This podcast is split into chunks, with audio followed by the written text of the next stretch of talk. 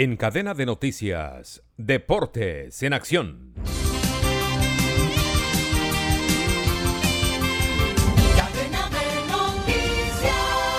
La selección de España derrotó a Italia en la semifinal de la National League de Europa. 2 a 1 y se clasificó a la final del evento para enfrentar el próximo domingo a la selección de Croacia en Rotterdam, Holanda.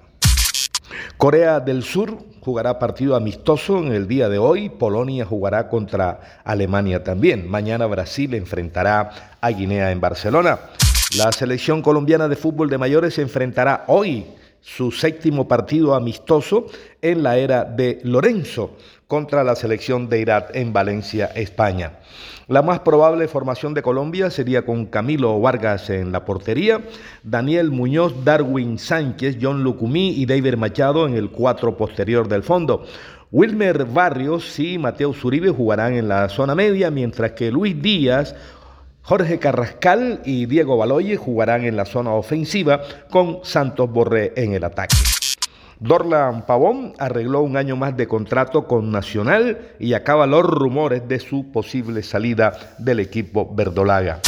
Eduard Cardona es el director del nuevo Campín, que tendrá reformas e inversiones por 280 millones de dólares.